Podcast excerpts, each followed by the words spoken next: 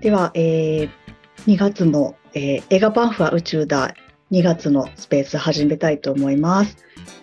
よろしくお願いします。よろしくお願いしますお。願いしよろしまくおす。願いしよまろす。しくお願いします。えー本日は、えーパーフマンさん、ともめけんさん、まちさんと鈴木の4名でお送りしたいと思います。はい。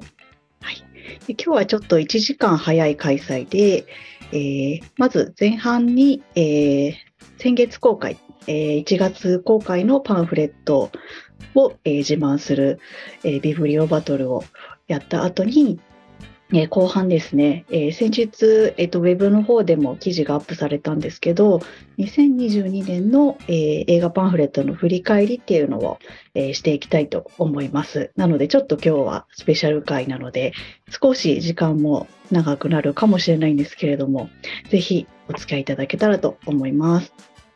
で、えっ、と、ちょっと新しい試みとして、ちょっと終わりにもアナウンスしようかなと思うんですけど、えっ、と、スペースの音源を、えっ、と、ポッドキャストで配信しようかなというふうに考えてまして、えー1月分ですね、先月のスペースの分から順次、ポッドキャストに上げていきたいと思います。またそれも、えーアップしましたら、ツイッターの方でお知らせしますので、ぜひ、えー聞いてみていただけますと嬉しいです。よろしくお願いします。はい。ではですね、早速、2月公開の、えーバンフ、嘘、1月だ。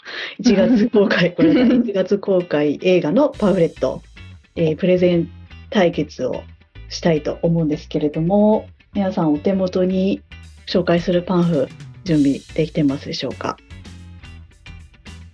バッチリですかはい、大丈夫です。ありがとうございます、えーではちょっと順番ですね順番をどうしようかなっていうところで当てていく感じでも大丈夫です かいつもそんな感じになっちゃってるんですけどはい。大丈夫です。ありがとうございます。じゃあ、えーでは、一人目は、じゃあ、ともめけんさんからおおー願いしてもよろしいでしょう か。はい。あの、いろいろいろいろ迷ったんですけども、ピンククラウドのパンフレットを紹介したいと思います。は。はいい、それではいきます。ちょっと待ってください。はい時間ですね。2分半というはい。制限時間を設けてやろうやっておりますので、じゃあちょっとタイマーセットしますね。じゃあもう始めちゃっても大丈夫ですか。はい。大丈夫です。ははい。いで。はよろしくお願いします。スタート。はい、始めます。えっと、ただいま公開、まだ公開をしております、ピンククラウドのパンフレットを紹介いたします。で、こちらなんですけれども、ニトラムのパンフレットをお持ちいただいた方は、あれと同じ作りだというと分かりやすいかなと思うんですけれども、前からでも後ろからでも開けるようになっていて、右開きがいわゆる縦書きで、いろんな作家の方も含めた日本の方が書いた、これは解説というよりも、えーピンククラウドに触発されて、えー描いた物語であるとか、対談であるとか、そういった内容になってます。そして左開きの方が横書きになっていまして、こちらが従来のパンフレットの内容ですね。えっ、と、レビューですとか、あとはその、あの、解説とか、キャラクター紹介とか、キャスト紹介、そういったものが載っている通常のパンフレットの形になっています。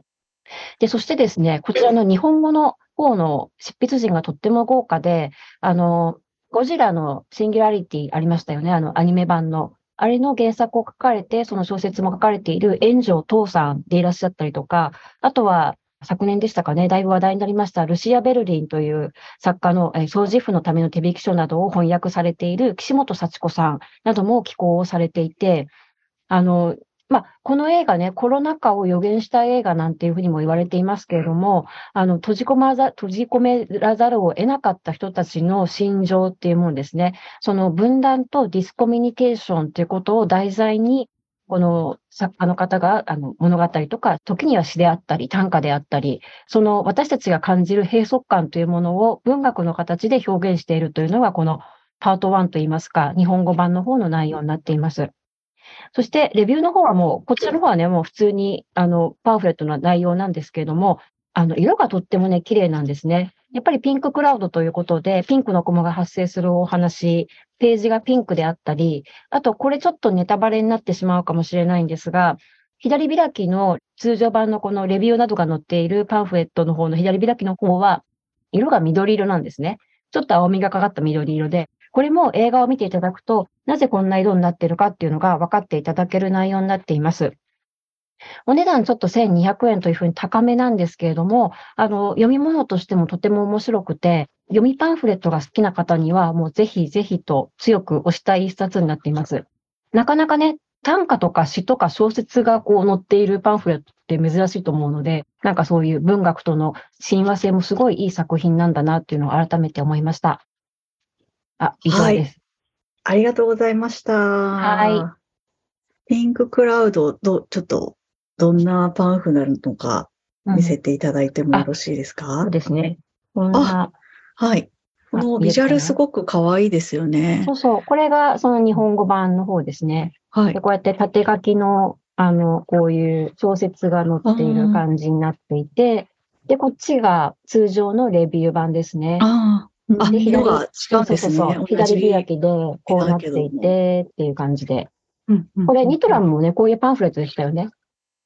確か、両方からこう開けるっていう感じ。うん多分、サイズそうなんもですね。ニトラムと一緒だと思うんですけど、うんうんうんで色もこういうふうにちょっとピンク見えるかな。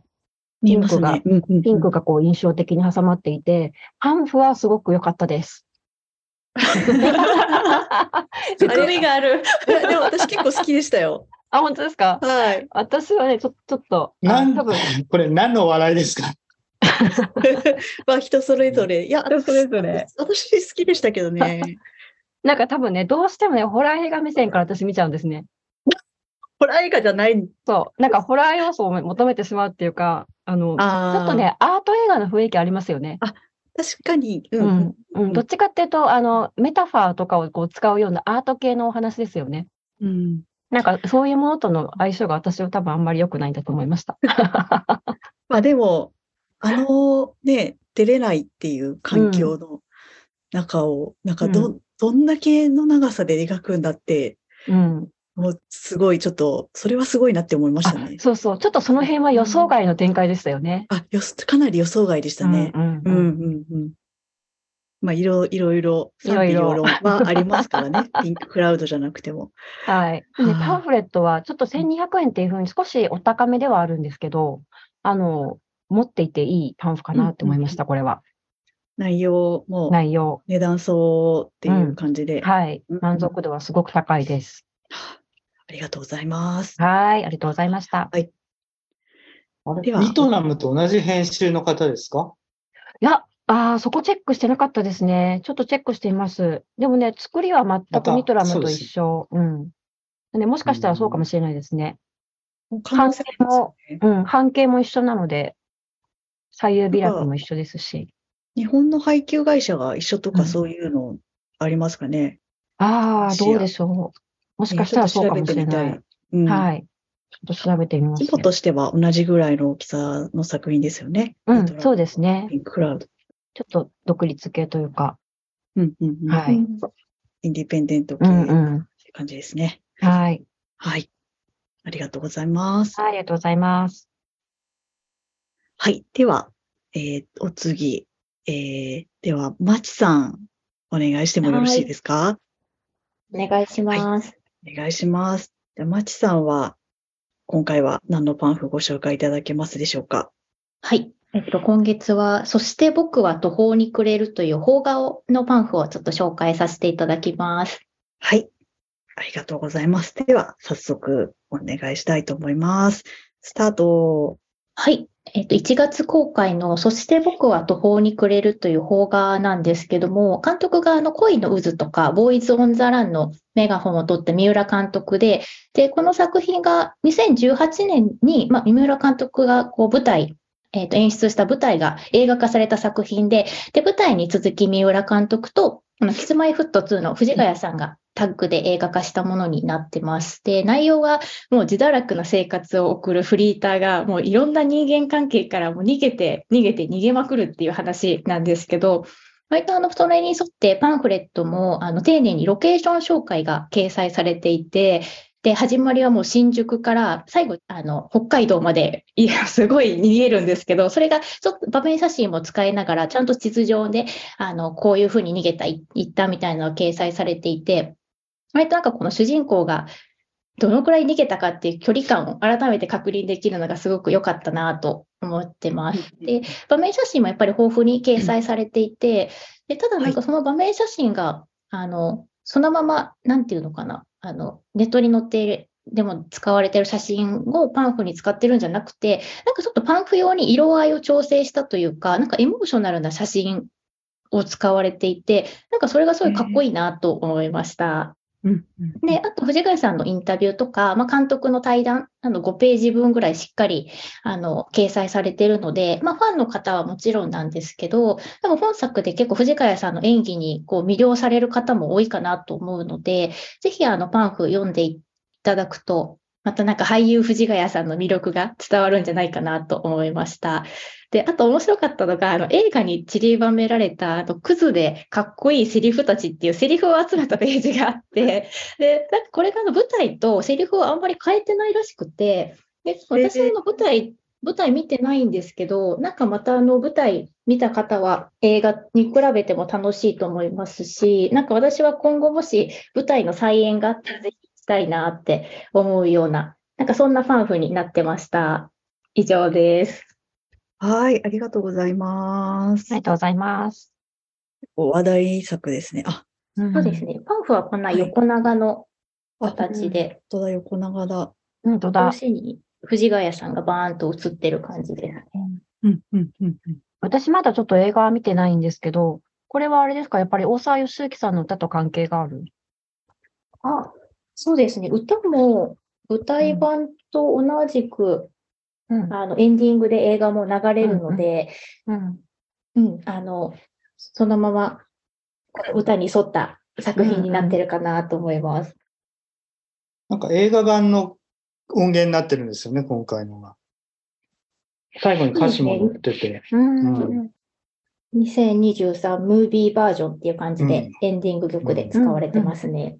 うーん結構凝った作りのようですね、パンフレット。うんそうですね。割と読み応え、インタビューとか読み応えもあって、なんかその本当ファンの方だけじゃなくて、作品が面白かった方も結構楽しめるパンフになってるかなって思いました。あーその、クズでかっこいいセリフっていうのがとっても気になるんです けど、なんか、聞いたらネタバレになっちゃいますか頑張ってくださいです。なんだっけな。結構あの本人のセリフだ、あ、主人公のセリフだけじゃなくて、うん周りのキャラクターのセリフもちょっと載ってて、うん。えー例えばなんだろうな。短いのだと、ぬるま湯だよ、世の中はっていう。 とか、本人だけ、本人じゃない、主人公だけじゃないっていうのがいいですね、また。あ、そうですね。うん。そうですね。周りの、うん結構お父さんも、あの豊悦が演じてるお父さんも、うん割と、うんあのせいいセリフを言うキャラクターなんですけど、あー 多分お父さんのセリフとかは載ってるかなって感じですね。あーそういうセリフが載ってるのって、後からこう、振り返るときに、うんその俳優さんの声とかがまたね、蘇ってきそうでいいですね。うんそうですね。なんかセリフって珍しいですよいね。うん。脚本が載ってるパターンはありますけど、なんか、そうんまあね、全部読んで、うちょそうっと探す感じになるかもしれないですけど、あのセリフとか。うん。うん。うん。セリフいいですね。うんでいいですね。意外とないかもしれないですね。うん。なんか舞台の映画化ならではなのかなって感じですかね。そうですねう。んやっぱり舞台だとね、こう、注目を集める時のこのセリフみたいなね、決めの一言みたいなのがね、ありますもんね。そっかそっかそっうか。んうん。舞台版うん。ならではですね。ならでは。ありうんうん。はい。ありがとうございまはいしありた。がとうございますがとうございました。ではお次はパンフマンさんいかがですかはい、わかりました。はい。じゃあ、いえっ、と、今回私が紹介するのは、チョコレートの人々という映画です。はい。はい。ドキュメンタリー。 1月。2日に公開されたんで、今年一番最初に公開された新作おなるーみたいですね。はい。はい。はい。では、早速、えーちょっと待ってくださいね。はい。では、早速お願いします。スタート。はい。えっ、と、今回紹介するのがチョコレートな人々というタイトルのドキュメンタリー映画なんですけども、どういう内容かっていうと、愛知県の豊橋市に本店のあるチョコレートのお店を描いたものなんですけども、働いてる人の多くが、その、心とか体に障害のある方や、セクシャルマイノリティの方とかっていうのは結構多く勤めることができている会社でして、それを、まあ、カメラで撮ったのが、東海テレビっていう今、10年ほどドキュメンタリー映画を作り続けているテレビの会社になるんですけども、それの第14弾ということで、これ、まあ、パンフレット自体は結構オーソドックスな作りではあるんですけども、あのー、この東海テレビのドキュメンタリーって、今も配信もされてないですし、まあもちろんソフトになる予定もないみたいなんで、まあ形として、あのー、残しておくにはパンフを入手した方がいいんじゃないかなということで、あの、今回紹介いたします。で、この主人公と呼べる人っていうのは、ここでもちろん働いている人の他に、まあ、この会社を作った夏目さんという代表の方もいるんですけども、この方は、えっ、ー、と、十何年前かに、このチョコレートのお店を開く前にですね、パンのお店で、あの、障害者が働ける場所を作って、その時にも、この東海テレビの方に、あの、撮影されて、まあ、番組になってるんですね。で、その時の映像ももちろん本編で使われてますし、まあ、パンフレットにもプロデューサーの、えー、アブノさんと、あと、今回監督の鈴木裕二さんも、その時の撮影クルーにいたということで、あのー、劇映画とは違うような、その被写体との関係性っていうのは、あのー、プロダクションノートとか、この監督、鈴木監督のディレクターズノートとかっていうのも見えてきて、すごい面白い内容になってます。あと、カットされたシーンっていうのも紹介されていて、パンフレットの中に出てくるんですね。こういうのって、ドキュメンタリーでは、あ、もう2分経っちゃった。 はい。なかなかないんですけど、これ、はい、あの、カットされたシーンとかだと、ソフトになるときだと、そこに、あのー入ったりもするんですけど、まあ、パンフレットに紹介されているのがちょっと珍しいかなっていうところで、このコーナーもちょっとパンフレット手に取った方は見てほしいと思いました。以上です。はい、ありがとうございます。ございます。 鈴木さんもレビュー書かれてましたけど、めちゃくちゃ面白かったですはい、すごい良かったです。ね、はい。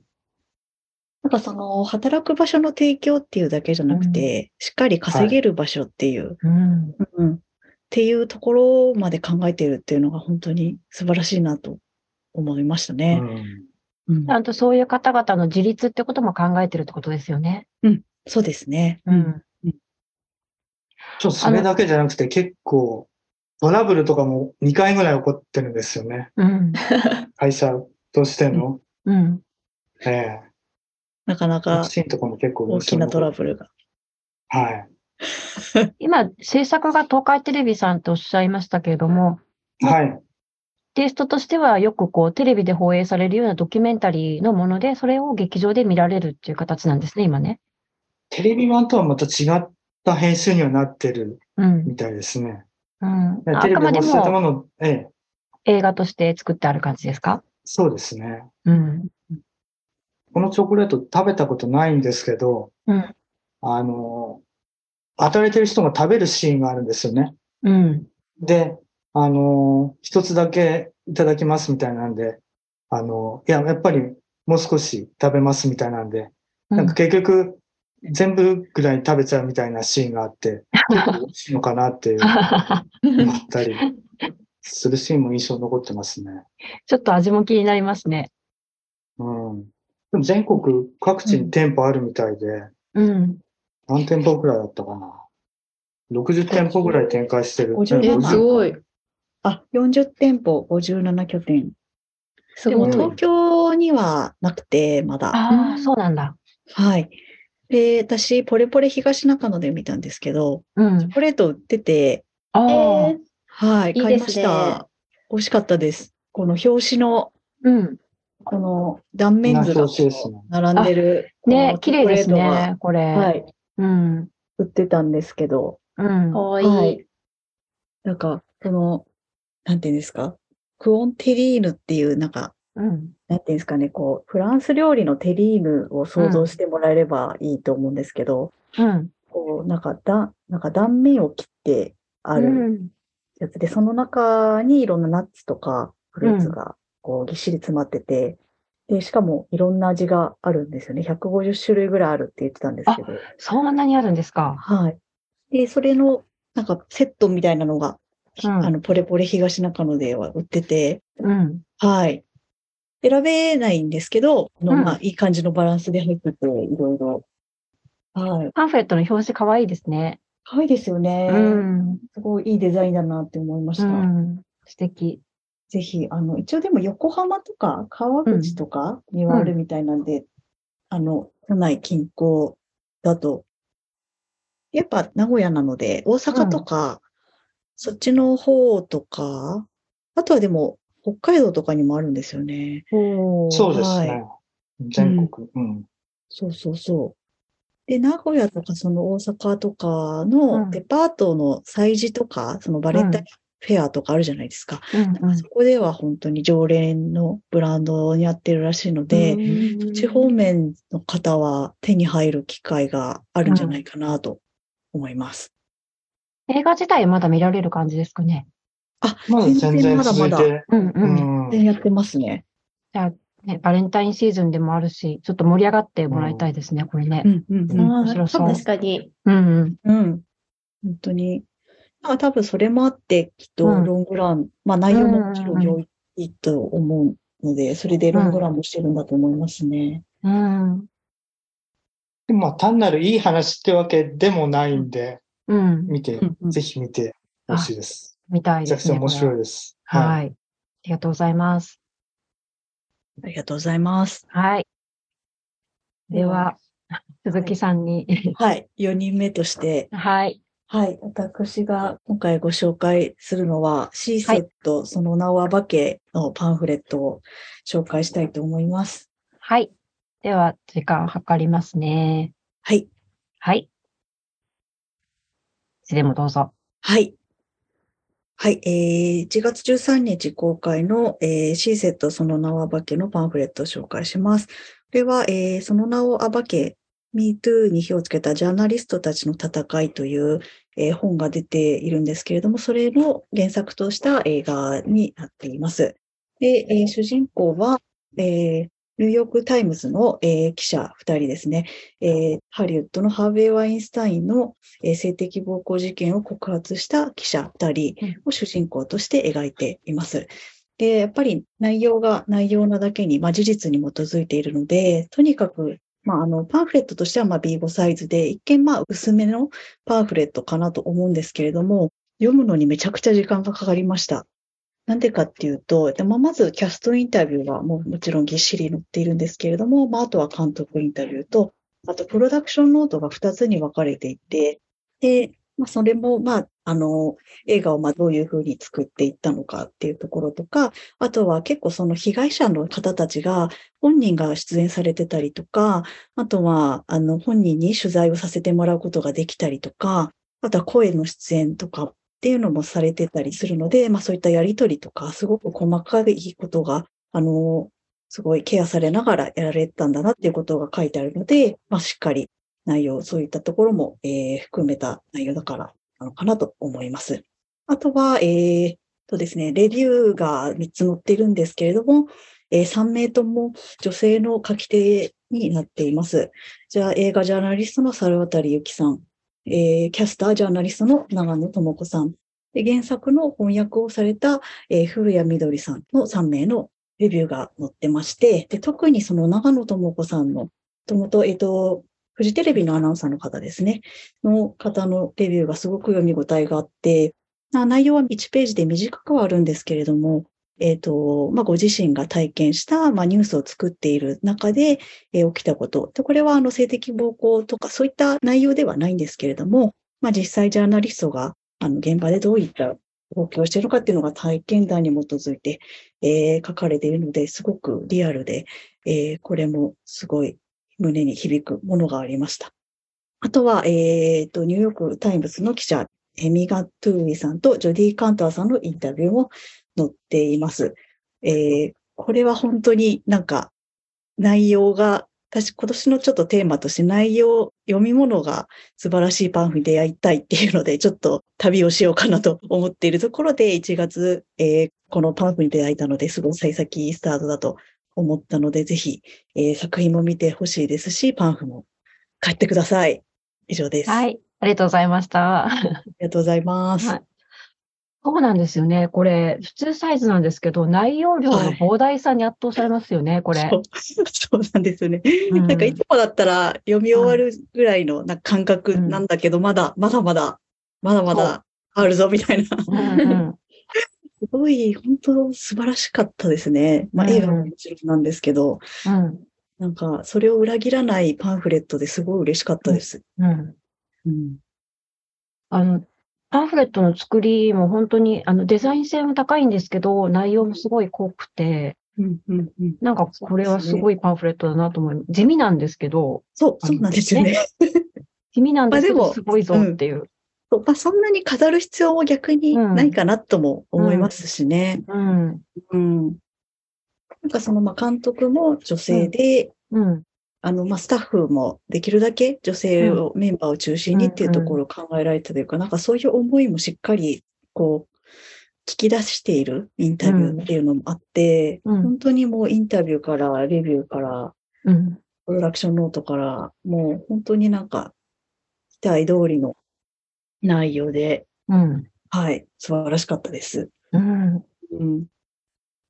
うんあの、映画が時系列で進んでいくので、そのパン、それがパンフにも載ってるっていうのがありがたかったですね。うん、うん、うん。本当ですいね。つそうそうそうそう。うん。 2017年から始まったのかとか、2018年はどうだったのかとか、割となんか、うんうんうんそういうのがありがたかったなと思いました。うんうんうん確かに実際私たちはこの事件を知ったのって、後から後からいろんなことが出てきて、じゃあ始まりは一体なんでどういうふうに進んでいったのかっていうのは、ちょっと全体をつかむのは難しかったですよね。うん、うん、うん。確かにそうですね。うん、そういう意味では、この映画はその時系列で作られてるっていうのが、なんかあの事件というか、あの出来事全体を俯瞰するっていう意味でもとてもいいのかもしれませんね。うん、そうですね。そういった作りとかもかなりここだわって、うん。もう随所にそれが、あの、見て取れる、うん。うん、作りでしたね。うん。はい。素晴らしかったです。すいません。あの、時系列に絡んで、一冊紹介したいんですけど、いいですかはい。お、あの、はヒトラーのための虐殺会議っていうやつなんですけれども、今公開しているやつですね。あの、ユダヤ人の、まあ、処分って言い方いけないですけど、ユダヤ人その処理を第二次世界大戦中のドイツがどのようにするっていう、もう、つまり虐殺ですね。収容して、集団でこう殺害してしまうっていうことを決めるまでの過程を描いた会議で、密室劇なんですよ。もうほとんど、あの、その会議室の中でしかことは起こらないっていう内容で、はい、表紙見て分かっていただけると思うんですけどこんな感じですね、もう。あずっともう会議なんです。なんデですザけイれンどがも。めっちゃいいでそうすね。そう、めっちゃいいですよね。うんあのう開いた時のこのデザインが素晴らしいなと思って、なんか会議を上から撮ってそうる。そうそう、上から撮ってるっていう。うん。うで、ん床が真っ赤でっていうのそうがそう、そうそちょう、っと怖、怖さも、怖さもなんねか、、ありますよね。空気が、そううん感じますね。それで、歴史に詳しい人は、例えばその出てくる方の名前を聞くと、ああ、あの人ねってわかると思うんですけどうん、あと一応ね、あの、軍服なのか、その階級の数だとか、あとは普通にスーツで着てるのかで、文官と武官が多分分かれてると思うし、その辺でこう制服の違いとかでもわかると思うんですけど、正直私たちには誰が誰かわかんないですね。い。でそういう時にこのテーブ ルに誰がどこに座ってるかっていうのを書いてくれてるんですよ。あーありがたいこれはありがたい。これ見ながら見たいです そうね。そうそう、見ながらみたいですね。で、でか、つ、親切なのが、あの、だそれぞれ座ってるのがどういう人物かっていうのをちゃんとこおーう、うん。これがあると分かりやすい。うんそすごーい。なかったらマジわかんないですね、そうこれ。本当にあの、会話、会話劇、会話劇なんですよ。そうなんですか。もうだからもうや、やりとりやりとりが中心で、この人は今誰とどんな立場の人と話してるのかなっていうのが、一瞬に分かんなくなっちゃったりするんですよね。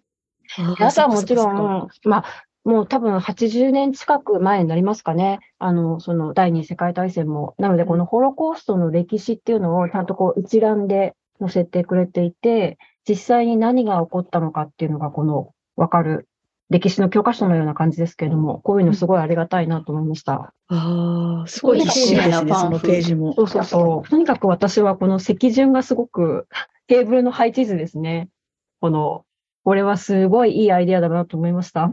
いやパンフのデザインもいいですね。うんうんうん。うん、えー、あ、でもその、その、何ですか、席順の絵も、が、表紙のデザインと統一感があって、いいですね。うん、上からね、見下ろしてるというか。うん、で、赤がポイントになってるっていう。はい、うんうん。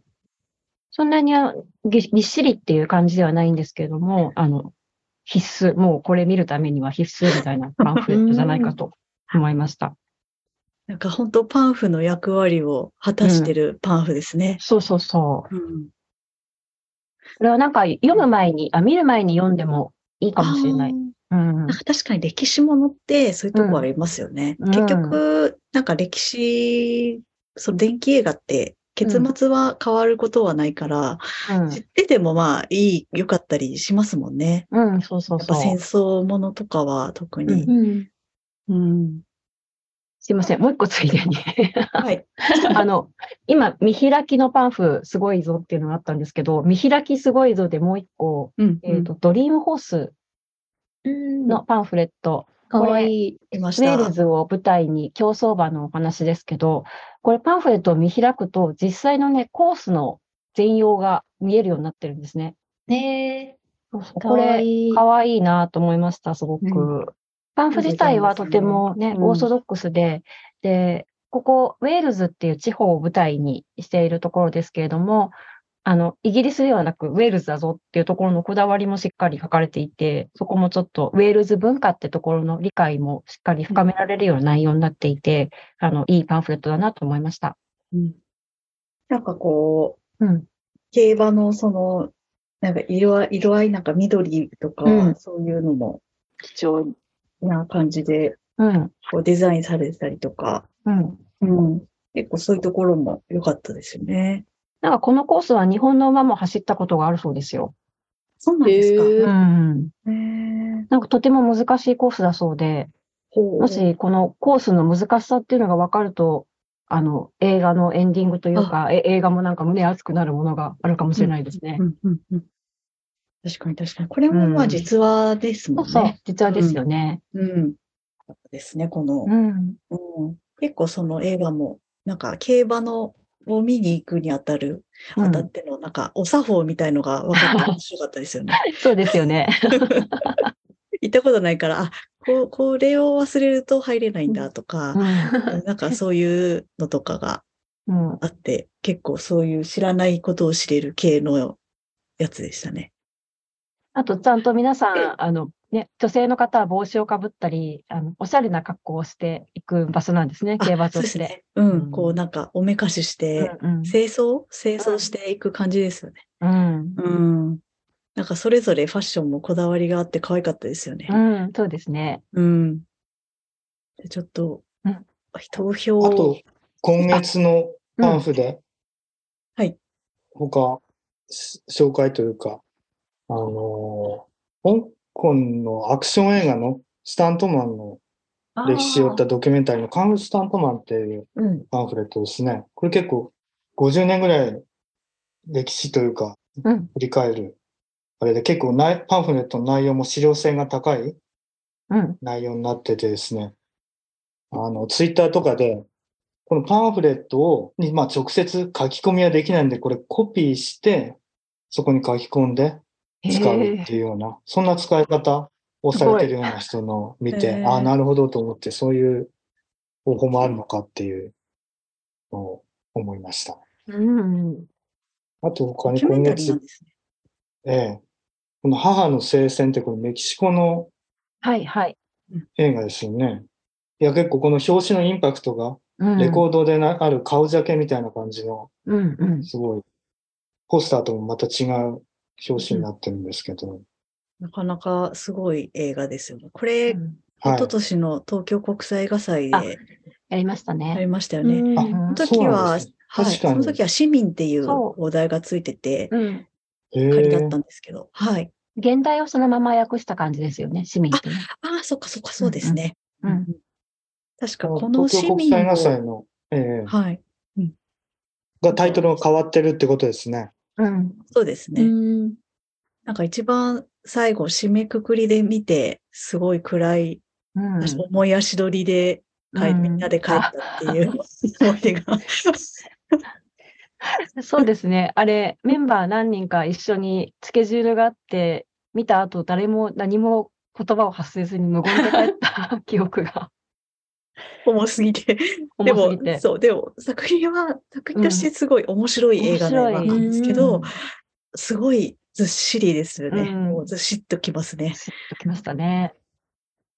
あ、あの、嬉しかったことといえば、この、これですね、サーチライトマガジン。うんはい、名前が、ムービーウォーカープレスに名前変わりましたけれども、あの、携帯も全部一緒で、今回、イニシェリ、ね、イニシェリン島の精霊でありますけれども、この半径が残ってくれるのは嬉しいですね。これ、あの、売り切れてたんですよ。東宝シネマズ新宿で。本当ですか。えー、あの、公開した翌火曜日に見に行って、うん、まあさすがにあるだろうって高をくくってたら、うん、売り切れで、でもなんか内容的にみんななんか見た後、うん、なんか、なんかちょっ と、解説をうん、くれみたいになるから、うん、それでみんな買い求めたのかなって勝手に思ってるんですけど。確かに、なんかちょっと救いを求めたくなりますよ ね。 そうそう。何か。だそう、誰か、うん、教えてみたいな感じになるから。だからかなって思ったんですけど、うん、確かに、はいで。他の映画館行ったらあったんで、無事に、うん、はい、えっと、しました。アイルランドのある島を舞台にした映画で、あの、アイルランド文化についても触れられてる点は良かったですよね。そうですね。うん、なんか、やっぱり、生活様式とかが、うん、うん、まあ、100、あと100年前っていうところもあって、うんうん。うんうん、こう、なんだろう、どうしてこういう、なんか石が積んであるのかなとか、うんうん。うんあと、まあ、やっぱ黒ビール、やっぱ飲んでるんだなとか、そうそうあるじゃないですか。うんうん、 なんかそういうところとかも、うん、書いてあ、しっかり書かれてましたね。うん、馬車に乗ってるやつとか。うん、監督があれですよね、スリービールボードのマーティー・マクドナーで、はい。はい、そうです、ね、多分、あの、人間関係の描き方はすごく似てましたね。ああ。うん。人間関係の描き方、そっか。うん。うん、あの、このパンフレットに、うん、あの、妖精誕の語り部の方うん、のコラムが載ってましたよね。 初めて知りました、うん、そういった方がいらっしゃると。でもなんかそういう活動してるって書いてありますよね。うん、うん、すごいですよね。なんか、ファンタジーな、うん、 地元の人と交流して、土地の物語を採集して、うん、妖精団の語り部として都内を中心に活動。うん、本当に語り部なんですよね。うん。正式会員とあるので、何かしらのこう資格とか要件があるんでしょうね。その語り部になるには、ね。ストーリーテラーズ・オブ・アイルランド正式会員って書いてあるんで、うんうん、アイルランドの、その、これ、この、なんて言うんですかね。 うん、そこにも認められた活動をしてるっていうことですよね。うん、うんキャストのインタビューもすごく、この難しい役にどうやって取り組んだかっていうこともしっかり描かれていて、うんうんうん。うん、なんかとても読み方がねね難しいと思います、この役は。うん。なんか見てる方も、なんか、うん、どう、どういう気持ちで、この二人を見ていいか、うん、 そう、もうハラハラ見守るしかないみたいな。そうそうそうそう。すごい映画でしたね。うん。うんあと、パフェットは最後に、エンパイア・オブ・ライトの広告が載っているので、多分、エンパイア・オブ・ライトはこの半径で出るのかなってちょっと期待できますね。そうですね。うん。サーチライトの次の作品がエンパイア・オブ・ライトという、うん、もう予告編もやってますしね。そうそう、やってますね。うん。うん。この形式が守られるのは本当に嬉しいですね。そうですね。ちょっと、うん、なんか不安で仕方ないですけどね、いつも。うん、もう23冊目ということですね、今回が。そうですね。すね23冊目。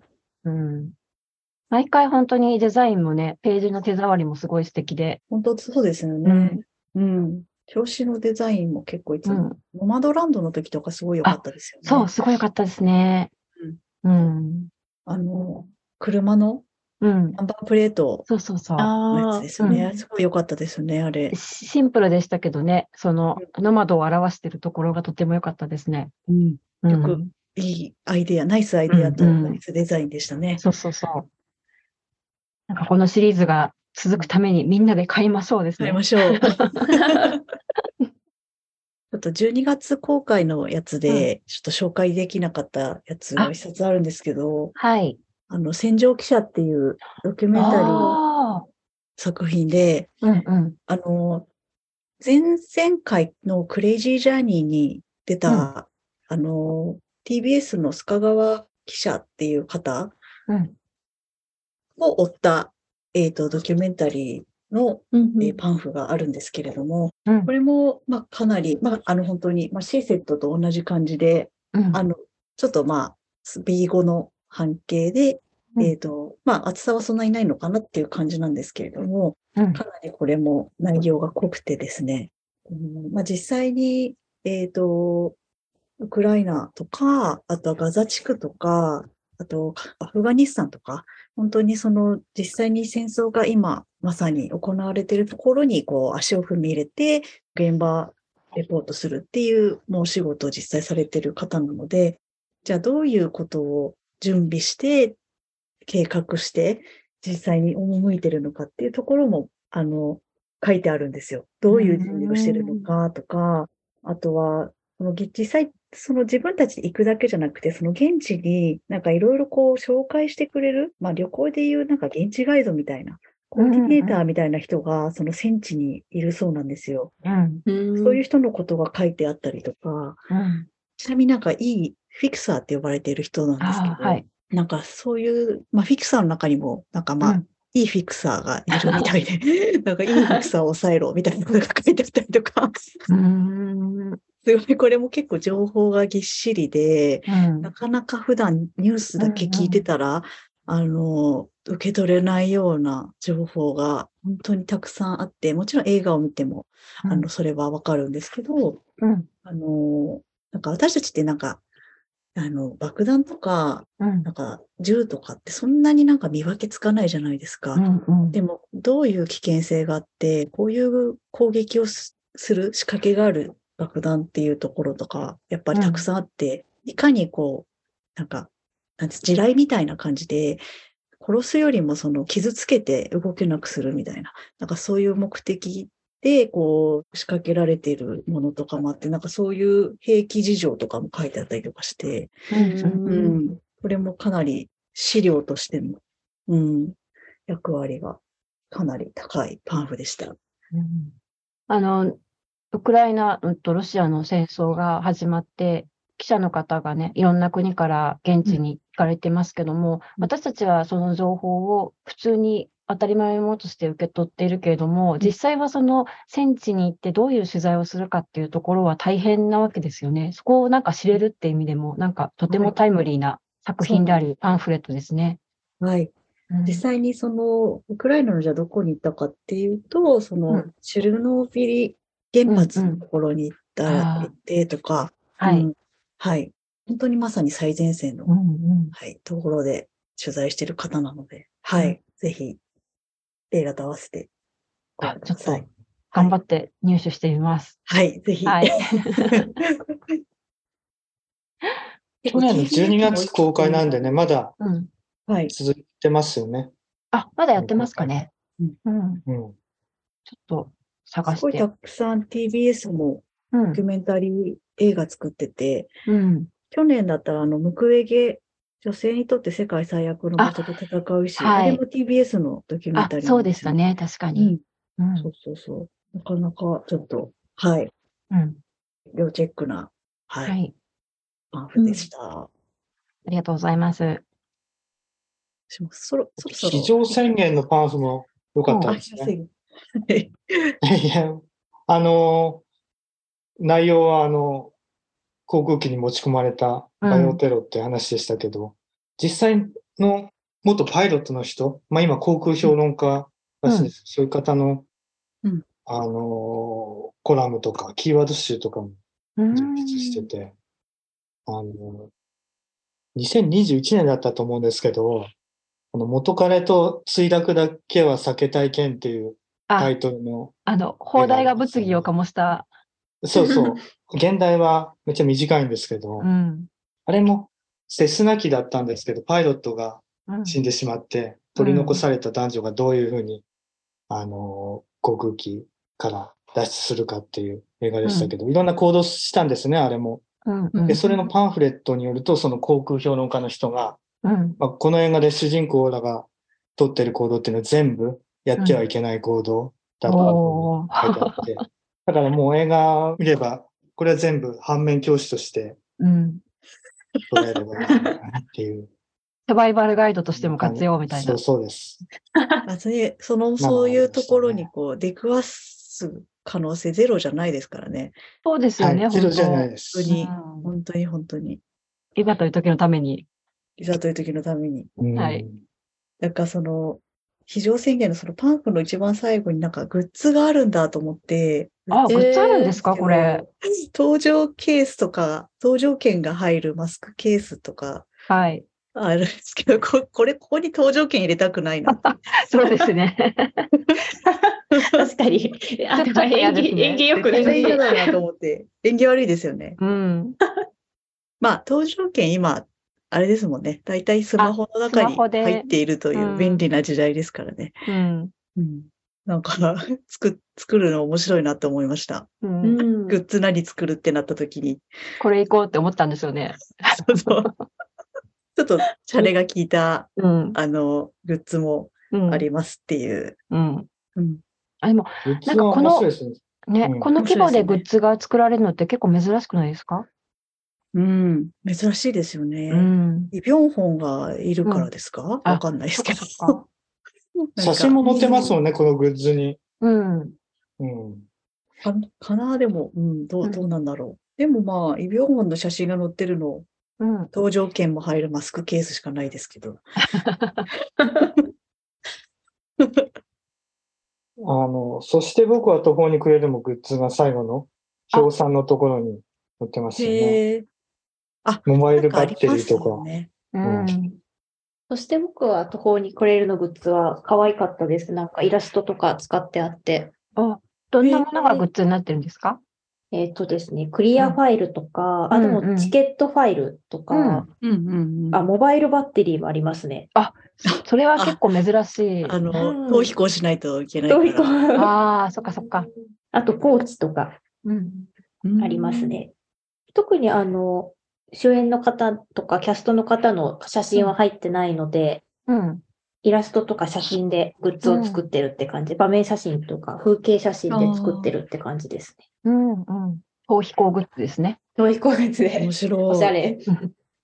では、ここで、そろそろあの投票 しますかあ、投票。最近すっかり忘れがちな。投票忘れてた。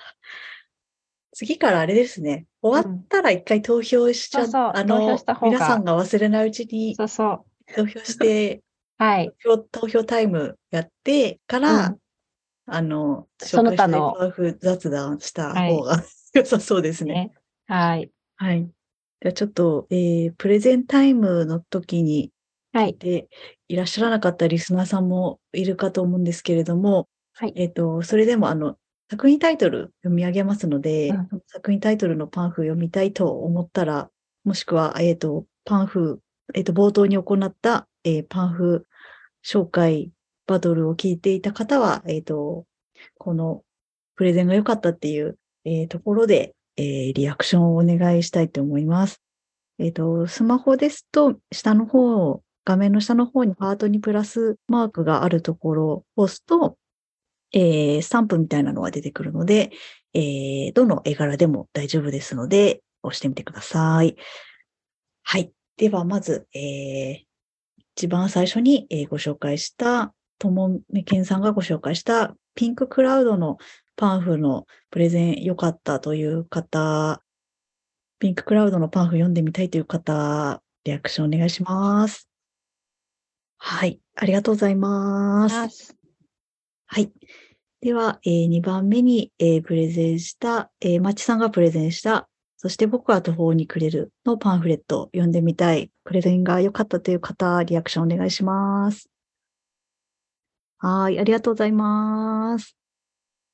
では、3番目に、えー、パンフマンさんがプレゼンしたチョコレートな人々のパンフレット、えー、プレゼン良かった、読んでみたいという方、リアクションお願いします。はい。ありがとうございます。では、えー、4番目に、えー、私、鈴木がご紹介したシーセット、その名を暴けのパンフレットのプレゼンが良かったという方、読んでみたいという方、リアクションお願いします。はい、ありがとうございます。はい、では、えー、今月の、えー、トップは、ともえけんさんのピンククラウドです。パンフレット。ちょっとお高めですけれども、映画は多分人それぞれ受け止め方が。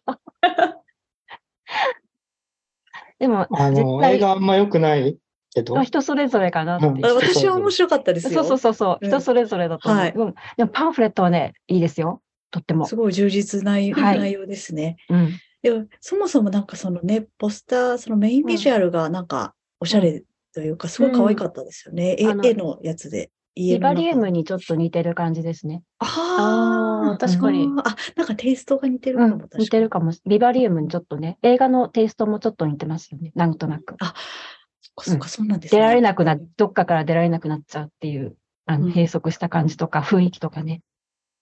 いや、それにしてもこんなに出られなくなるとはっていう感じですね。